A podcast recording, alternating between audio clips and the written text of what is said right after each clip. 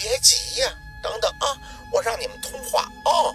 周疯子在那边说着，让他清醒。几秒钟以后，宝四就听到那边传出哗啦一记水声，随后就是女生的枪咳。话筒凑近了那咳嗽的女生。哎，胖子，你的宝四在那边等你说话呢。我这电话费可不是用来听你咳嗽的。宝四，宝四，是你吗？宝四，心口一紧。啪啪，你，妹妹，你别急呀，我让他缓缓，好好跟你说啊。周疯子的声音在那边不疼不痒，按了免提，所以听到那边的回音很大，感觉很空旷。胖子，好好说啊，你点上他来救你呀，知道吗？啪啪的几记轻响声传出，听声音很容易就能分辨出是周疯子正在轻轻的拍打庞庞的脸。等到下一刻，就听到庞庞缓了几下咳嗽，继续的说道：“宝四，你报警，你快报警！他们刚才找人闯进了我家，还把我带到了这里，不知道用什么药给我弄晕了。你快报警啊！报警！”周疯子在那边好似听庞庞说着笑话。你至少也得告诉姓薛的你在什么位置，他才好报警吧？你说对不对？告诉他你在哪儿。庞庞没声了，宝四也着急。庞庞。宝四，你别管我，你别管我，他们手上的力道几乎要把电话捏碎了。姓周的，你对庞庞做什么了？周峰的呵呵的笑，我没做什么呀。他这种猪脑子也难怪文琪看不上你，话都说不明白。这样吧，我给你一个小时，你过来找我。地点呢？你上车以后我再告诉你。道法嘛，姐姐我一直想抽空跟你斗斗呢。对了，你可以选择报警。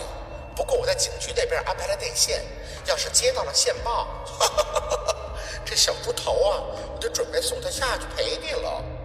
宝四咬牙站在那儿，只听着“嘟”的一声，眼睛看向院子里已经完全黑了的天气。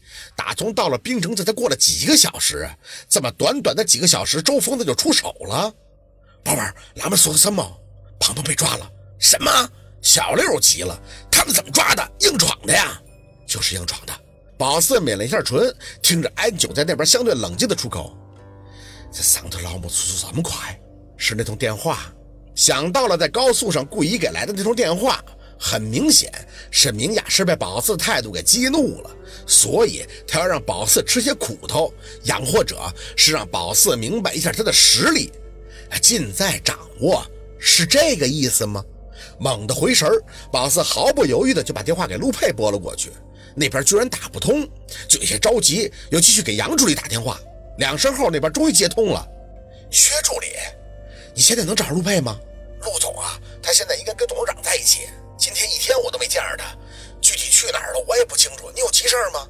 啊，我有很重要的事要找他。如果你联系到他了，让他给我回电话。挂下手机，这结果很明显呀，沈明雅那是妥妥故意的。就说他没事去省城干什么专家呀？这路子早就铺的差不多了吧？弄个桂姨是要试他吗？还说什么给他最后一次机会？一看宝子不上道，就迅速的加以颜色了。你大爷的！四姐，庞庞那咋整啊？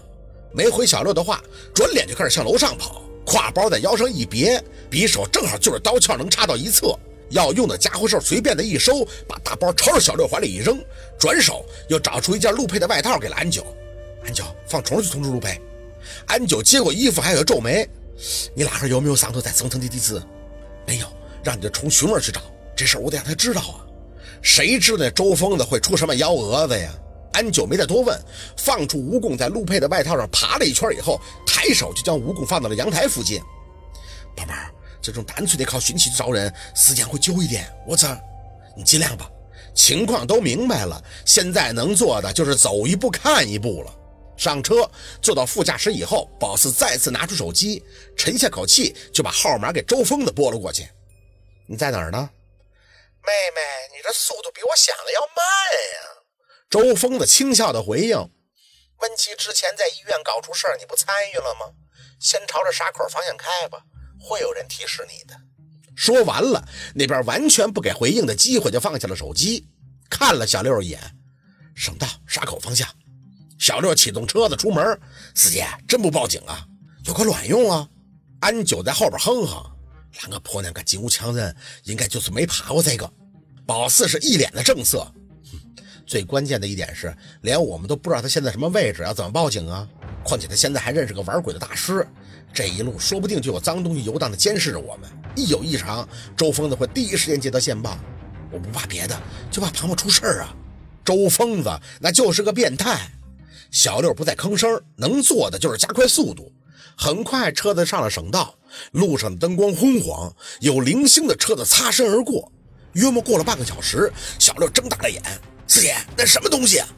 顺着他的眼神看过去，路边的位置居然站着一个耷拉脑袋的人，一身的黑衣，脚下无根的悬浮，妥妥的就是在告诉你他不是人。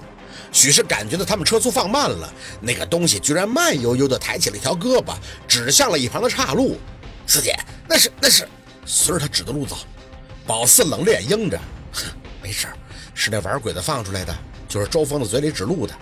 小六喉咙抽动了一下，打轮拐到岔路里。这大晚上看这东西，还真不是一般的甚啊！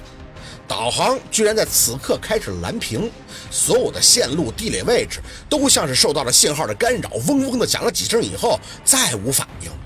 道路崎岖不平，颠簸中，前面的路越发的显着阴森，薄雾缭绕，漆黑悠长。四姐，这什么地形？没到沙口的吧？宝四提了一气。小六，你打起精神啊，不要怕，这周疯子就擅长搞出个幻觉啥的。说着，拿出匕首拔出来，放到风挡以后，薄雾顿时就散了几分。宝四微微的眯眼儿，还有路灯，这绝对不是什么小路。叮铃铃，手机再次响起，接通以后，那就是周峰的那雌雄难辨的倒霉动静。妹妹呀，你把你的凶器收一收，没到时候呢，亮什么武器呀？你把我的好朋友吓着了，怎么给你指路啊？姐姐我呀，没多少耐心哦，你得快点来。没等说完，那边的故意的话锋一转：“胖子，你这朋友怎么回事啊？你催催呀，来催催。”没几秒，庞庞吃痛的闷哼声就从听筒里传了出来。宝四咬了咬唇，放下电话，直接收起了匕首，按这些东西指引的路开。小六有些紧张：“大胖没事吧？”“暂时没事。”胸口里的气快要憋爆了。周疯子，你可千万别落我手里边！砰！天哪！小六一记紧急刹车，惊魂未定地看着风挡玻璃外边突然飞身趴在机盖上的人。不，那不是人，人怎么能趴在车头机盖上毫发无损呢？滴滴滴滴，小六没下车，两声喇叭以后，那个东西慢慢的从机盖上抬起脸，一个女人，那脸白的就像从面缸里滚了一圈，看着他们，嘴角一咧，红色的东西从嘴里涌出，同时胳膊再次朝着一个方向一指。好玩儿。